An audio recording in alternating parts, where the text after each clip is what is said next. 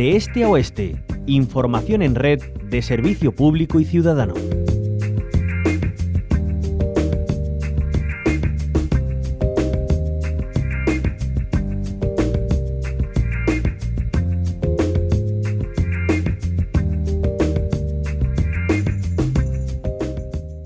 Volvemos a hablar de la lacra, de la violencia machista. La autopsia realizada la semana pasada a los cadáveres del matrimonio hallado en una vivienda de dos hermanas en Sevilla ha desvelado que la mujer de 53 años recibía un centenar de puñaladas por todo el cuerpo, además de golpes. Ya el delegado del gobierno en Andalucía, Pedro Fernández, confirmaba que se trataba de un caso de violencia machista. Después de asesinarla, el marido se suicidaba. Por si fuera poco, la víctima estaba inscrita en 2011 en el registro Central para la Protección de las Víctimas de Violencia Doméstica, Biogen, pero el caso estaba inactivo un año después por sentencia judicial absolutoria de su pareja.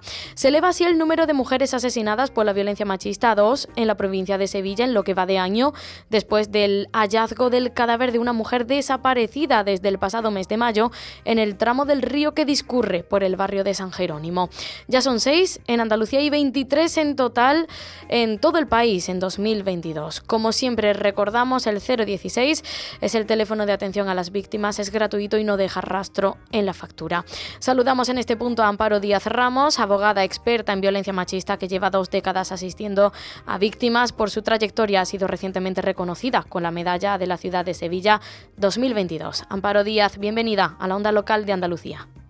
Buenos días. Bueno, es muy triste, desde luego, que tengamos que hablar de esto, aunque todas las veces son pocas, y, más cuando parece que no se ve la luz al final del túnel. Eh, vamos a hacer un repaso también de otros datos. En junio, cinco mujeres asesinadas y con especial violencia. Este último que hemos conocido de Sevilla, con denuncias previas y el caso archivado desde 2012. Y una vez más, eh, nos preguntamos qué es lo que pasa, o en este caso, no pasa para que estos crímenes dejen de existir. Bueno, yo creo que muchísimos maltratadores siguen considerando que pueden hacer lo que quieren, que no van a obtener suficiente respuesta del sistema judicial contra ellos y entonces sigue rigiendo la ley del silencio. Es muy importante que las personas del entorno de la víctima, vecindarios, familiares, compañeros y compañeras de trabajo, los servicios sanitarios que las atiendan en ocasiones, los centros escolares que muchas veces tienen información y por supuesto los centros especializados den el aviso al sistema judicial y además le den herramientas a las mujeres, que las mujeres no lleguen al sistema judicial con las manos vacías, sino que lleguen con informes que sirvan o con notas de testigos que sirvan para que el sistema judicial profundice, no se quede en la superficie, las sentencias sean condenatorias, se adopten medidas de protección, porque ahora mismo las mujeres llegan muchísimas veces nada más que con su palabra frente a la palabra de él. Eh, Amparo Díaz, hemos estrenado este mes de julio con un detenido en Alicante, en este caso, que intentaba incendiar la vivienda de su expareja con ella dentro y tenía una orden en vigor que le prohibía acercarse a menos de 300 metros. Eh, me gustaría preguntar por qué tipo de control hay para que esto no se infrinja, aunque vemos que, que ocurre. Bueno, el primer problema que tenemos es que las juristas y los juristas no recibimos formación sobre psicología, ni sobre la conducta humana, ni por supuesto sobre valoración de peligrosidad, y tampoco la policía. Entonces muchas veces estamos haciendo valoraciones de peligrosidad que no se corresponde con la realidad, sobre todo cuando la mujer llega al sistema judicial y a la policía sin más pruebas que su palabra. Ese es el primer fallo. El segundo fallo es que hay un automatismo hacia la orden de protección, es decir, que en el mejor de los casos, normalmente lo que se adopta es una medida de alejamiento. Las medidas de alejamiento son muy difíciles comprobar si se está cumpliendo o no, porque no hay una vigilancia de 24 horas. Hay casos en los que lo que hay que imponer, eh, siendo justos y poniendo como prioridad la protección de la víctima, es la prisión preventiva. Pero al sistema judicial y a la sociedad en general le cuesta mucho ver a este tipo de delincuentes como delincuentes, porque externamente pueden tener una imagen absolutamente normalizada. Entonces, eh, tenemos que romper varios automatismos para conseguir mejorar la protección.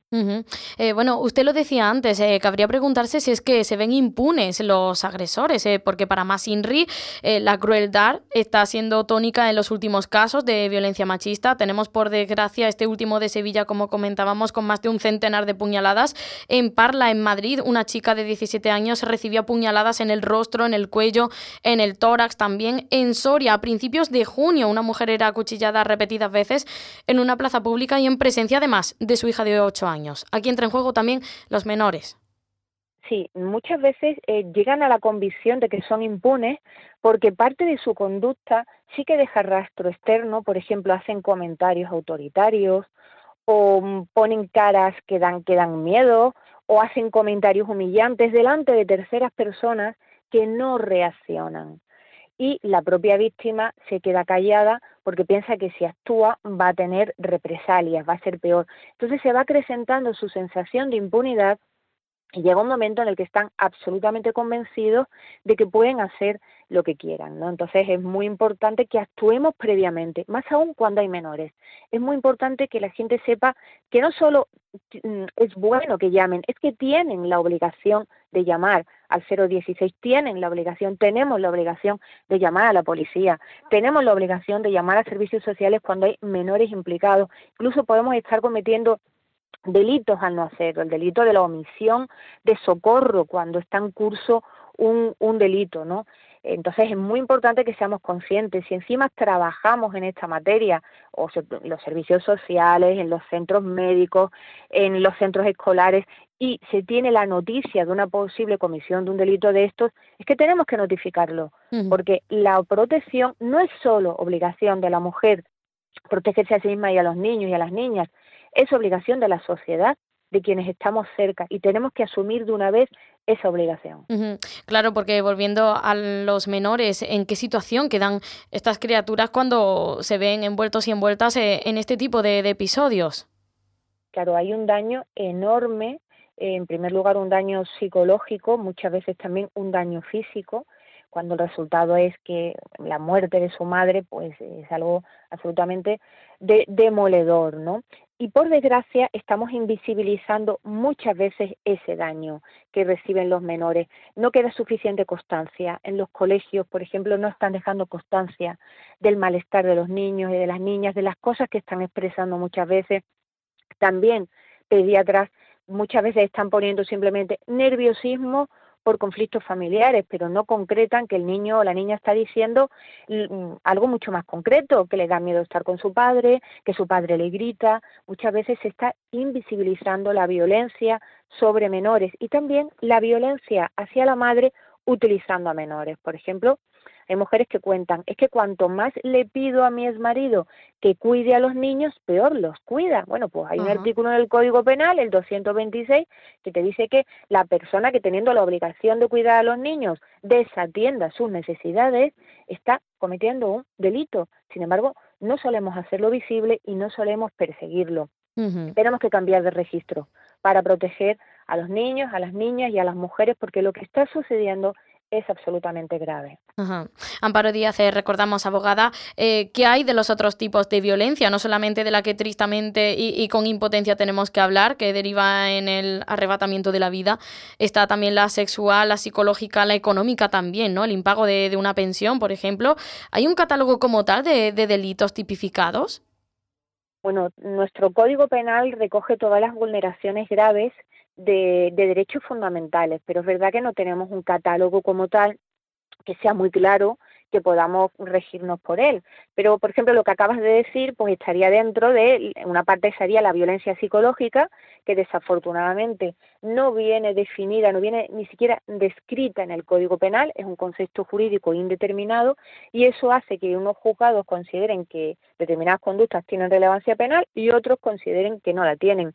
Por desgracia, a veces de la violencia psicológica se pasa a una agresión física grave e incluso a un asesinato. Mm. La violencia sexual, por supuesto, está tipificada también en nuestro, en nuestro Código Penal y está en trámite pues una modificación para que se garantice la aplicación de la ley, no, no con los problemas que tenemos muchas veces, que se exige que la víctima acredite que ha opuesto resistencia y que ha sufrido violencia física y un tipo de violencia psicológica muy concreta. ¿no? Se está intentando superar esas limitaciones porque además en la actualidad es, es muy frecuente la violencia sexual, mucho más que antes, siendo víctimas además muchas veces menores e incluso agresores menores.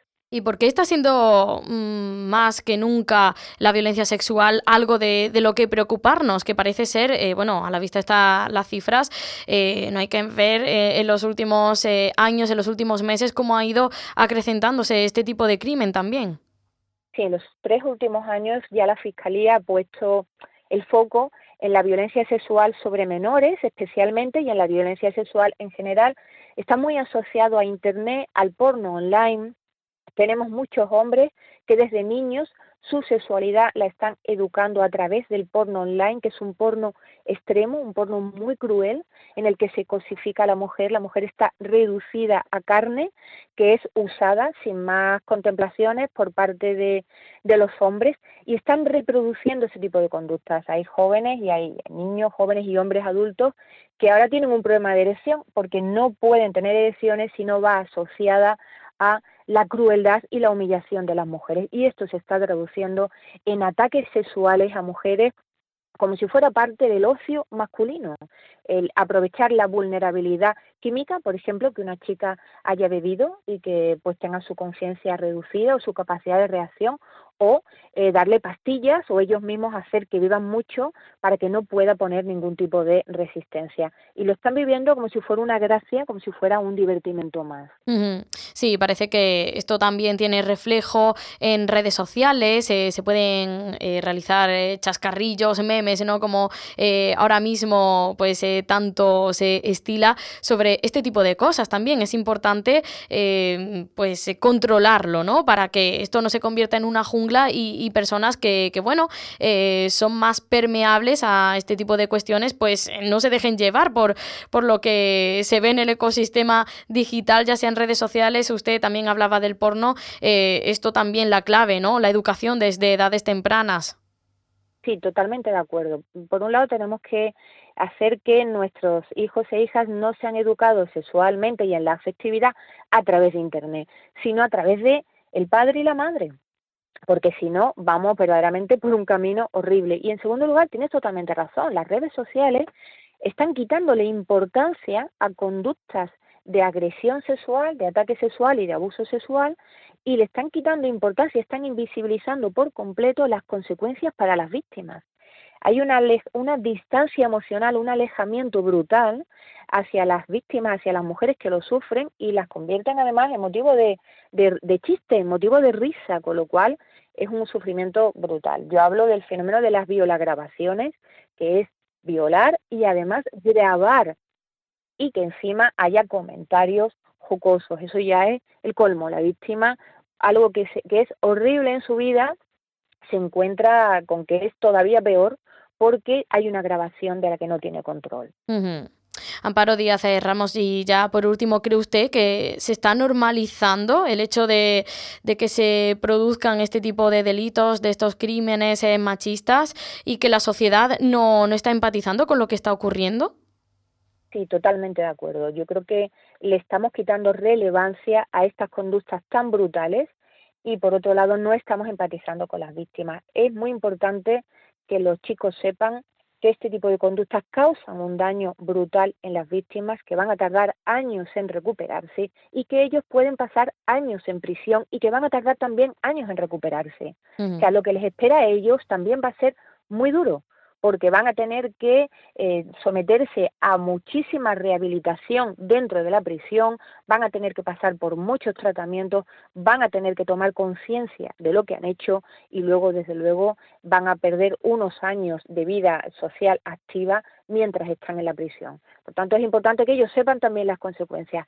Y los padres y las madres tenemos que saber que nuestros hijos, nuestras hijas, tienen que tener un uso seguro e igualitario de las tecnologías de la información y de la comunicación y tenemos que aportárselo desde casa. No podemos quedarnos con las manos tranquietas y además tenemos que hacer que los centros escolares eh, apoyen este tipo de cosas. No puede ser que les estén dando ordenadores a los niños y a las niñas y no les estén dando este tipo de información.